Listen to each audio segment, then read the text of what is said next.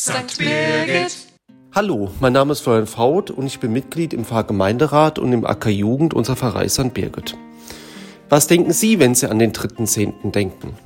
Viele werden sagen, es ist Feiertag, ich muss nicht arbeiten, kann lange schlafen, muss einfach mal nichts tun. Viele werden sagen, der 3.10. ist einer der wichtigsten Feiertage, die wir in Deutschland feiern. Am 3.10.1990 fand die Wiedervereinigung Deutschland statt.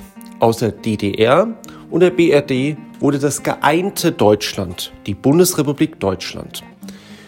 Dies war der gründende Abschluss der friedlichen Revolution, die im Oktober 1989 in der DDR begann, über den Fall der Berliner Mauer am 9.11.1989 den gründenden Abschluss am 3.10.1990 fand. Gestern haben wir Erntedank gefeiert und müssen froh sein, dass es diese friedliche Revolution gab. Es hätte ja auch Krieg geben können. Ich wünsche Ihnen einen schönen 3.10. Bleiben oder werden Sie gesund. Ihr und euer Florian Faut.